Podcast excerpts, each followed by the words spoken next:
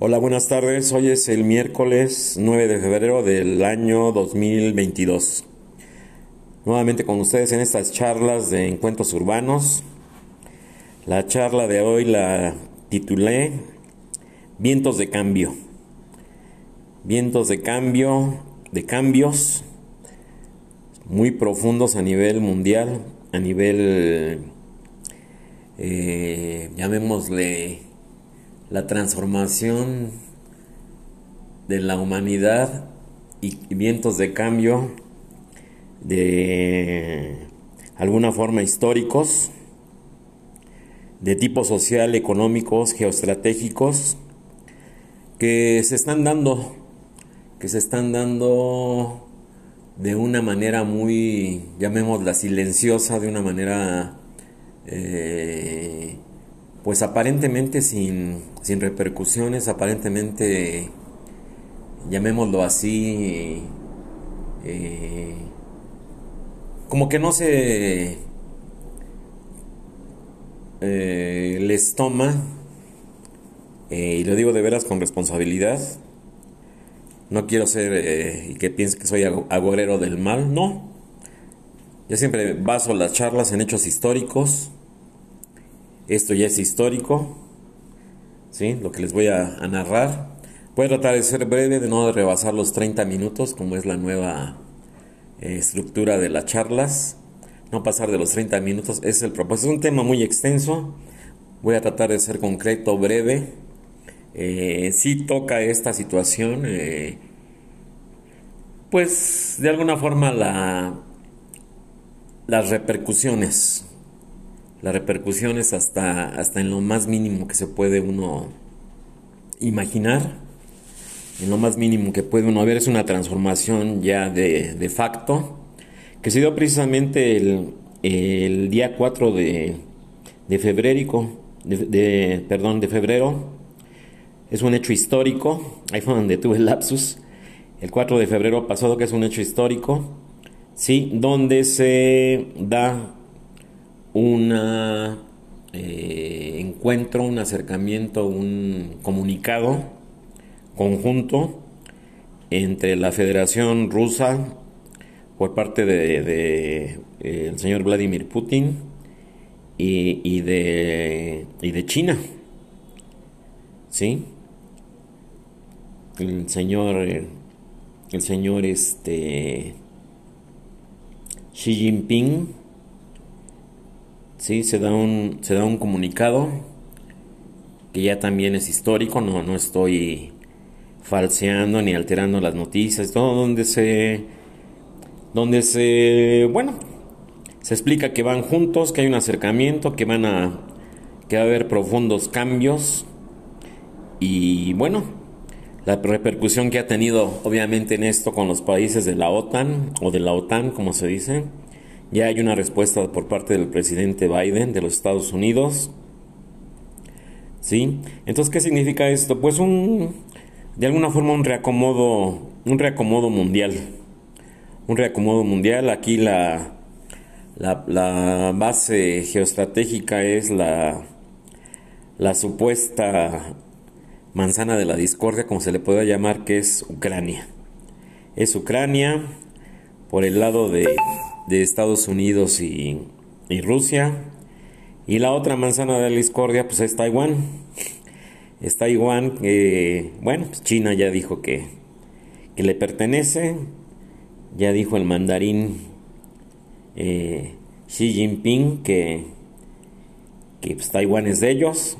Entonces vienen reacomodos, vienen reacciones, vienen de, todo tipo, de tipo este, como lo mencioné en un principio, de todo tipo eh, geoestratégico, económico, financiero, una situación de cambios muy profundos sociales.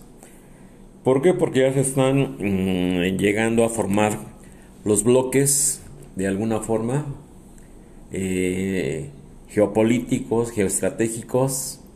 ¿sí? Les recomiendo mucho la charla del lunes pasado del doctor Alfredo Jalife, que toque este tema. Voy a ser breve porque se los envía a muchos amigos. Que toque el doctor Alfredo Jalife. Dice que le hago mucha propaganda a mi amigo el, el doctor Alfredo Jalife Racme. Pero sí, lo retomo yo porque no se trata de repetir ¿no? lo que él ya dijo, ni, ni caer en la repetición, eso. Digo, porque es un, como les explico, ¿no? En otras charlas, una cosa lleva a la otra. Y aquí, lo más importante, ¿no? La, el reacomodo que se está dando en lo que nos interesa a nosotros, a América. La situación de la famosa ruta de la seda en Latinoamérica, pues que ya toma de facto todo lo que es el, eh, China, eh, no en balde la visita de la vicepresidenta Kamala Harris a Honduras.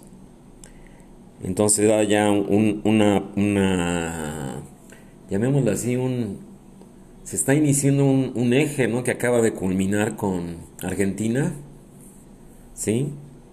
con el señor este Alberto Fernández, eh, que ya manifestó su unión a, a Rusia. Entonces son, son Argentina, Cuba, Nicaragua y Honduras. Los que ya están ahí alineados en la ruta de la seda. Obviamente en el bloque que ya, ya se forma. Como dice el doctor Jalife, lo mencionó, es un G2 ahí con, con Rusia y China. Entonces, bueno, pues todas las repercusiones que van a va a tener este, este movimiento geoestratégico, geopolítico, eh, la nueva, la nueva eh, ideología que se está creando ya, ¿sí? Es, es como les decía en otras charlas, un reseteo mundial. Es un reseteo mundial en todos los ámbitos. Eh, bueno, es de preocuparse porque de alguna forma, digo, no, no preocuparse en el, en el estricto sentido de la palabra, sino de más bien ocuparse. Ocuparse de estos hechos que pasan, llamémosle así, en el imaginario popular, sí, en el ciudadano de a pie, en las sociedades, sobre todo los, países eh, de, denominados, no quiero ser peyorativo, denominados de tercer mundo, la situación de que pasan así como que sin como se dice coloquialmente, sin pena ni gloria, ¿no? Dice, bueno, pues eso está pasando en Rusia y en China, pues y aquí no va a pasar nada, ¿no? Pero no es el caso, ¿sí? O eso le va a afectar a los europeos, con el gran problema que hay ahorita con, con Europa, con los precios del gas, ¿sí? Con la Unión, la Unión Europea están pagando el gas a un precio altísimo porque el principal, sobre todo el gasoducto que está construyendo precisamente de Rusia a Alemania, el controvertido acuerdo que hubo entre la canciller Angela Merkel y el señor Vladimir Putin del gasoducto de Gazprom, la compañía estatal rusa que está surtiendo un, invierno muy crudo este que se está pasando que están este llamémoslo así categóricamente soportando en los países europeos, el problema también que hay en Estados Unidos, que son unas tormentas, unos blizzards ahí totalmente desusados, totalmente fuera de lo común, es un frío pero intenso. Entonces, bueno, pues ahí está el, el asunto este del 4 de febrero histórico, donde eh, se manifiesta ya a la luz pública, aprovechando de, de antemano ¿no? la, la inauguración de los Juegos Olímpicos de, de invierno en Beijing, pues aprovecha Vladimir Putin, ¿sí? Eh, por parte de Rusia, China, con este evento y presentan al mundo este, este comunicado que desgraciadamente no lo he podido obtener. Traté de obtenerlo para leer. De, eh, en internet lo busqué, pero no lo logré conseguir. La verdad, les soy honesto, no lo he leído. El doctor Jalife presentó ahí unos, unos, pues yo creo que lo más importante de este comunicado, ¿no? O sea, hizo un, un examen de, ahí de varias, de varias, eh, acuerdos, porque es un acuerdo entre dos potencias, eh, pues muy interesante, pero desgraciadamente, repito, en Latinoamérica ya se da esta, esta situación de la ruta de la seda, ¿sí? Eh, repito, es Argentina, Cuba, Nicaragua y Honduras. Honduras está como que en veremos, así como que todavía no se decide, ¿no? Todo lo que se mencionaba en alguna, en alguna situación, en otras pláticas, lo mencionaba yo, pues la nueva, la nueva guerra mundial pues no va a ser este, nuclear ni de destrucción. Se está, se está de alguna forma ya, ya concretando, no como, no como una guerra en sí, sino que se está eh, de alguna forma eh, desarrollando, eh, dándose a la luz, manifestándose, ¿sí? De una forma muy sutil, de una forma muy, muy, llamémosla, pues sí, sutil, ¿no? De alguna forma. Sin, grandes aspavientos, sin grandes escándalos, sin grandes... Como que son noticias así llamémoslas muy, muy suavecitas, ¿no? Como, como que son noticias que no impactan y que sí deberían de impactar por la importancia que tienen. Digo, es ahí la, la, situación, ¿no? Entonces, bueno, así las cosas, ya se da esta situación, eh, ya vendrán los, los reacomodos, ya vendrán el reacomodo mundial, la OTAN también ya se manifestó, la Unión Europea también ya se manifestó. Obviamente el presidente Joe Biden de los Estados Unidos también ya se manifestó. Y bueno, pues aquí está la situación diplomática. Yo creo que va a ser un, acuerdo diplomático la, resolución de tanto de Ucrania por parte de, de Rusia y los Estados Unidos y la OTAN, incluidos los Estados Unidos obviamente, y la otra que es Taiwán y China. Entonces aquí sí la diplomacia va a tener que ser a alto nivel, muy efectiva y muy pues muy resolutiva, a final de cuentas, o sea, son cosas que se tienen que o temas que se tienen que resolver a la brevedad antes de que se haga una, una bola de nieve incontrolable. Y bueno, la tensión ahí en esas zonas está, pero al, al máximo, caray. Entonces, pues bueno, aquí cuál es el paradigma y cuál es la, la la situación que hasta parece, ¿cómo le podemos llamar? ¿Cómo le podemos llamar esta situación?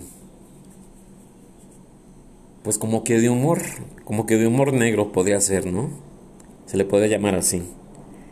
Sí, porque mientras se están dando estas situaciones que son sumamente importantes, que van a afectar al mundo entero, eh, se pareciera ser pareciera ser que, que en nuestro país, en otros países, en otras latitudes, pues como que esto no importa, ¿no? Como que, o como, como es, como que esto no es eh, digno de analizar, o como que no es digno de tomar en cuenta, o como les decía yo hace un momento, ¿no? Bueno, pues está pasando en China, está pasando en Rusia, en Taiwán, en Ucrania, allá por Europa, la OTAN, y bueno, pues allá que se arreglen y que y a Dios que les vaya bien, ¿no? No, pero no es el caso. No es el caso. El caso de nuestro país, pues bueno, yo creo que todo el mundo hemos visto los, los encabezados, lo, todo lo que circula por las redes. Les soy honesto, yo ya consulto muy poco, solamente lo necesario, sigo únicamente lo que me interesa. Digo, porque no puedo yo subir un, una charla donde hablo de la, del ocaso de las redes sociales y, decirles que soy activo o que soy muy propositivo en las redes sociales. No, para nada, ¿no? O sea, no, realmente a mí ya no... Me dejaron de interesar hace mucho tiempo. Ya les expuse las razones en la charla pasada. No quiero ser reiterativo, repito. Y bueno, aquí estamos este, en México, pues con una serie de situaciones llamémoslas totalmente fuera de lugar, totalmente fuera de, de contexto mundial, ya no digamos de contexto nacional, sino de, contexto mundial, de contexto internacional, como que las eh, situaciones que se manejan, pues son de alguna forma llevadas al extremo de la banalidad o de la intrascendencia, ¿no? ¿Sí? Se nos olvida, o por lo menos, no sé, a nuestro, a nuestro, nuestro gobierno, yo creo que se, se le olvida o, o, no está consciente que México forma parte del Comando Norte, que es estratégico, obviamente con Estados Unidos y Canadá. Canadá también ahora en este momento con muchos problemas internos, el problema que tiene de las uniones, de los ese, truckers, de los choferes, de los camioneros, como se les dice coloquialmente, problema también este, energéticos, problemas económicos por la pandemia, Estados Unidos igual, eh, muy baja la popularidad del, del presidente Joe Biden y de Kamala Harris, desafortunadamente, digo desafortunadamente para ellos, Desafortunadamente para ellos, eh, pues bueno, aquí, aquí se siguen manejando, pues no sé, una serie de, pues yo no sé si llamarlo distractores, ¿sí? Distractores o cortinas de humo, no sé cómo llamarlas, porque aunque yo no quisiera hablar de política, es eh, realmente inevitable. Entonces, bueno, da, da ya como diría, eh, este, me acuerdo, me acuerdo de un personaje, no quiero decir nombres, que decía que, de, bueno, de esto ni, ni, vale la pena hablar, pero yo creo que sí vale la pena hablar porque, eh, repito, las repercusiones mundiales de todo esto que les acabo de mencionar con anterioridad, a final de cuentas ya, en este momento, México tiene un gran problema ¿Sí? ¿Por qué? Digo, ¿a, quién se le ocurre mandar un tipo impresentable de embajador a Panamá y el conflicto que ya se desató con Panamá entre México, ahora, sí que México versus Panamá, por el tren transísmico y que los este, panameños reclaman la grave afectación que van a tener de tráfico ¿sí? en el canal porque México obviamente es una ruta más corta, México obviamente va a ser una movilización más rápida. Recuerden que el canal de Panamá es un sistema de esclusas. Entonces eh, los océanos están a diferente nivel. Entonces es muy estrecho en muchas partes, hay, una fila ahí eh, interminable de barcos que cruzan y aquí todo se va a mover por vías férreas. Entonces se le ha dado una gran celeridad, se le ha dado una gran eh, importancia a otro, a otro tema que también es geoestratégico, sobre todo para México y Estados Unidos, el, tren transísmico.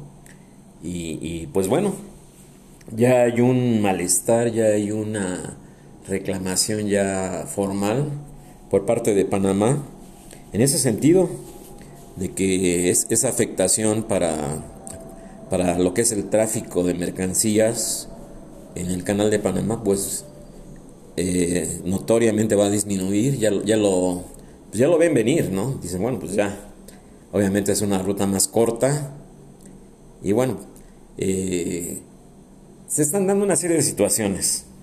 Entonces, ¿a qué voy? Estos temas se dejan de lado, se dejan sin mencionar, sin darle la importancia de vida, no porque yo lo diga, sino ya quieren tener una importancia de vida, ¿sí? ¿Sí? La, importancia que, debieran de tener en las situaciones de, de, la Cancillería mexicana. Ya no digo nombres, porque si no, me meto en camisa de once varas. Los cancilleres y los representantes, bueno, pero mandan a un sujeto impresentable de embajador, eh, Panamá lo regresa, y luego este problema que hay con el, con el con el tráfico del canal que sí se va a ver afectado por el ferrocarril transísmico. Entonces, bueno, entonces aquí se manejan una serie de cosas que dices, bueno, ya, ya, ya llevo casi 20 minutos, ya casi termino. Por los distractores, este, que yo le llamo totalmente banales y, sin sentido, ¿no? Y los conflictos de ahí de, de la casa de Houston, de la señora esta Istegui, del otro de los mis reyes, del señor este Palazuelos. Digo, la verdad es que pues dan pena ajena todas estas situaciones, ¿no? Que si dijeron, que si no dijeron, que si fue la casa, que si fue el señor, que si era de él, que si se la prestaron, la famosa casa de Houston, y la señora Aristegui, que si está a favor o en contra, el este otro señor, eh, ¿cómo se llama? Palazuelos, el mi rey, que le dicen, también, bueno, es perder el tiempo, ¿no? No digo, no, no, ya no tiene caso redundar en, la misma, en lo mismo como que, como que se está removiendo mucho, llamémoslo así, cascajo político, ¿no? O sea, ¿qué es el cascajo? Lo, que, lo que queda de una demolición, lo que queda de un, de un derrumbe, de un, de una, pues la desaparición de algo, ¿sí? Es lo que es una demolición, ¿sí? Yo en lo personal he hecho demolición y pues, ¿qué queda? Pues escombro, cascajo y todo eso, entonces es seguir removiendo y removiendo y removiendo y vivir en una situación de, tú me atacas, yo te contesto esto. Entonces está dejando de lado situaciones importantísimas y es una crítica constructiva, no es una crítica a nadie, por eso no digo nombres. Pero yo creo que el país, yo creo que América Latina en general, ¿sí? Eh, debería de tomar estas situaciones más en serio.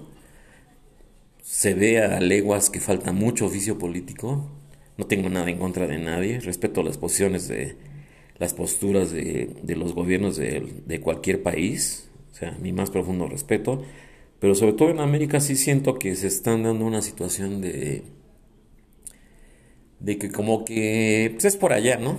Es por allá lejos, aquí no pasa nada, aquí estamos en, en América y pues allá que se hagan bolas, así, así de fácil, ¿no? Entonces está dejando de lado precisamente todo eso. El nuevo reacomodo mundial, todas las consecuencias sociales, como ya dije, económicas. El FMI la semana pasada también, la, semana sí, la semana pasada, sí, estoy bien, la semana pasada, el Fondo Monetario Internacional declaró que México entraba a una recesión técnica. Entonces, bueno, pues también sale así como, como, con, como que con letras chiquitas, sale como con, con letras chiquitas, repito, y como que no pasa nada, ¿no? Entonces sí se está viviendo, yo creo que todos estamos viviendo, una inflación desatada, estamos viviendo una situación de un alza de precios, pues no digo que descontrolada, pero sí, sí, sí, las cosas ya no cuestan lo mismo que... Digo, pero puede... Aquí la situación es la, la, eterna justificación, ¿no? Que la pandemia, que esto, han cerrado muchísimos negocios, han quebrado, ya lo, ya lo expuse en otra charla. Repito, no quiero ser reiterativo y, respetar el tiempo de su amable atención. No quiero ser reiterativo y sí, todos los negocios grandes, pequeños, como lo mencioné, las famosas pymes, que han cerrado ya por falta de consumo, por falta de, poder adquisitivo, las altísimas tasas de interés que se manejan ¿sí? en, en la mayoría de los bancos, y también todo, toda esta frivolidad, toda esta situación de la casa de Houston, de Aristegui, del mi rey, los mis reyes, palazuelos, de los eh, embajadores indeseables, este, lo de Broso, lo del señor Loret, lo de todo esto que ustedes ya conocen. Digo, ya, ya no tiene caso redundar en lo mismo, ¿no? Es un atentado a la... Como que son atentados a la cordura, ¿sí? Y distractores que no llevan a nada, pero sí, de alguna forma se está restándole la importancia. Ahí tenemos otro caso ya olvidado y ya con esto termino la charla del día de hoy. La venta de, de Citibanamex, ¿sí? ¿Qué va a pasar con el acervo cultural? ¿Quién se va a quedar con él? O sea, cero transparencia. En vez de estar hablando de tonterías, digo, ya, ya, ya no quiero. A mí ya me enferma esa situación, ¿no?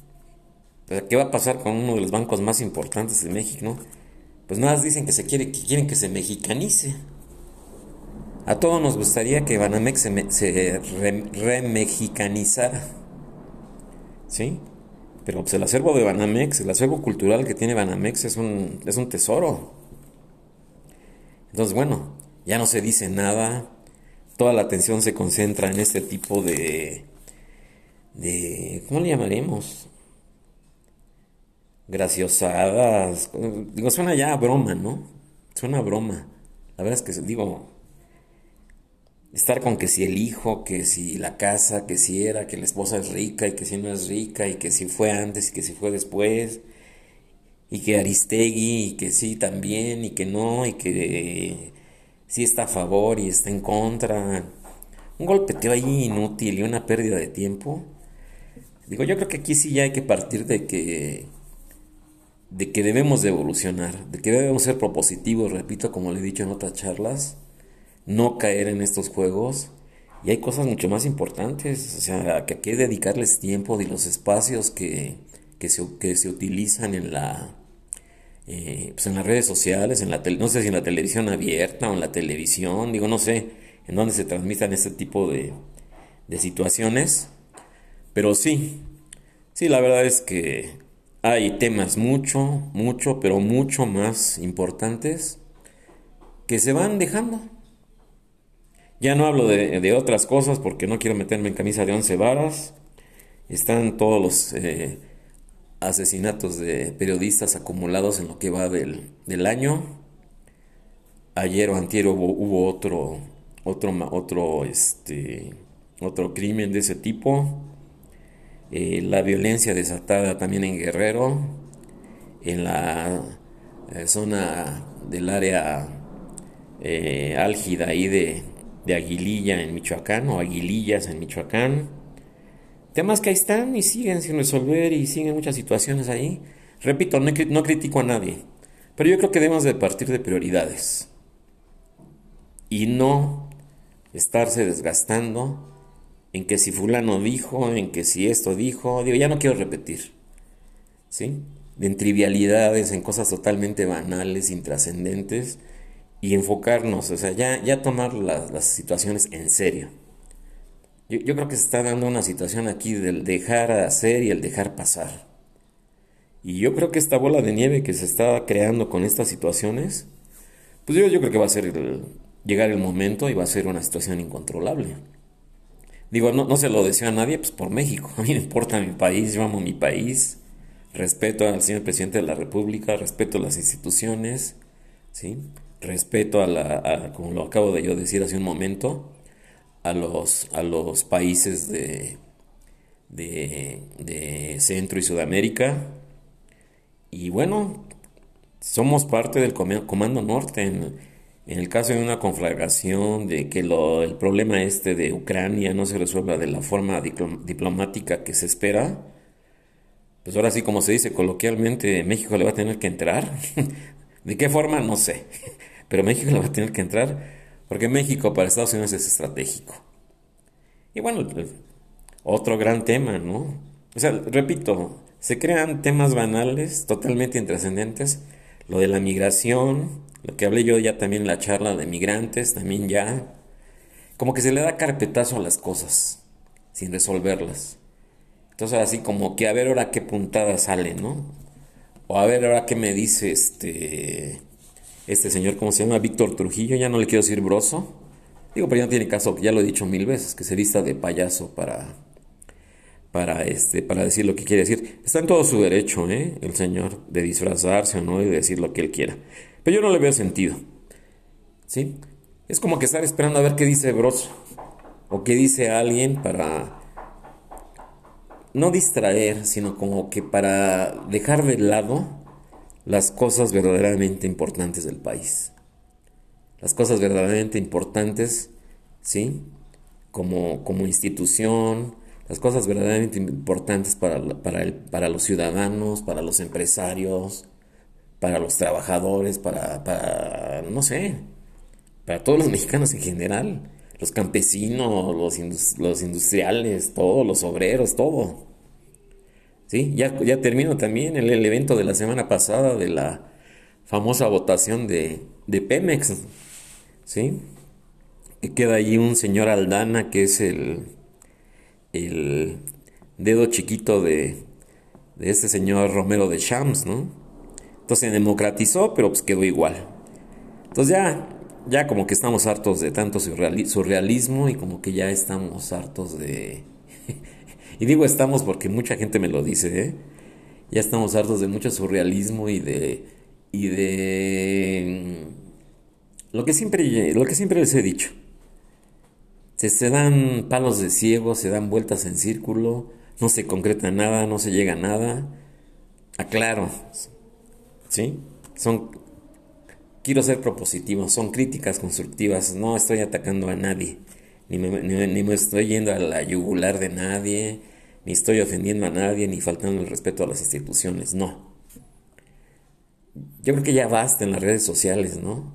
De ataques, de apodos, de mentadas de madre, y que el cacas, y repito, ¿no? Y que esto y que lo otro, o sea, no. Digo, no, no, repito, y repito por enésima vez.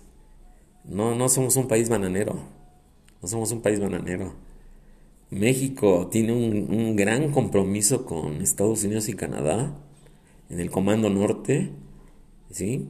Somos, formamos, somos parte, una parte importantísima del Comando Norte. En el caso de una, de que el, digo, no soy agorero del mal, pero en el caso de que lo de Ucrania no se resuelva de manera diplomática, va a haber repercusiones muy serias.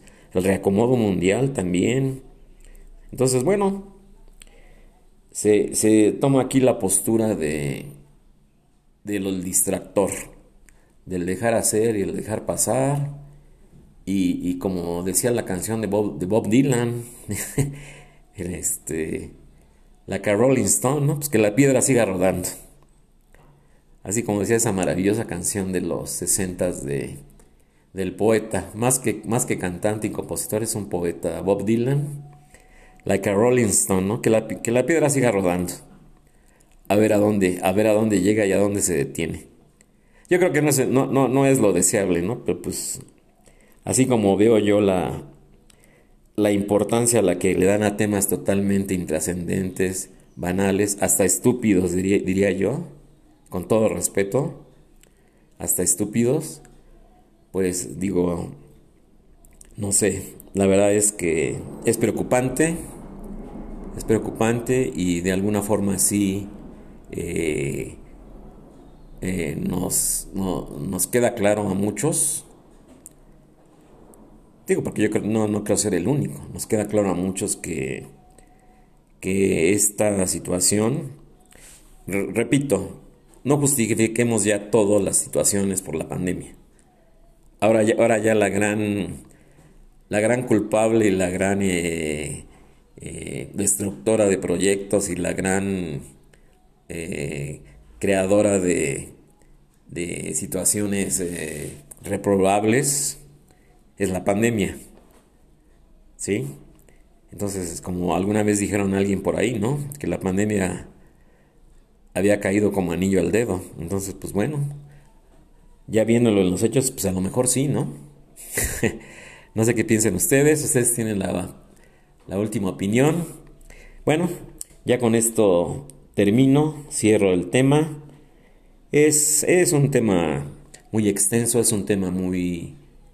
da para mucho.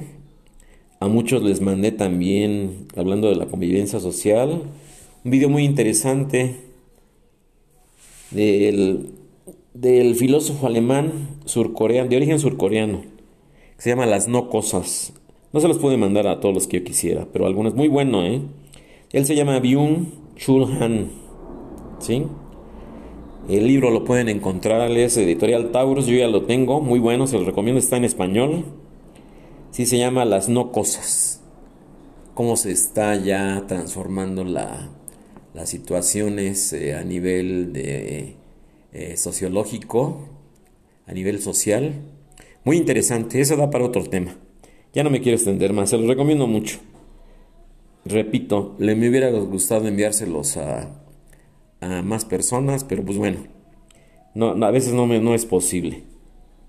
¿Sí? Entonces repito, el libro, el libro del filósofo alemán de origen surcoreano que se llama Byung Chul Han. ¿Sí? Se llama Las No Cosas, o No Cosas más bien, y está editado por Taurus. Editorial Taurus en español se consigue.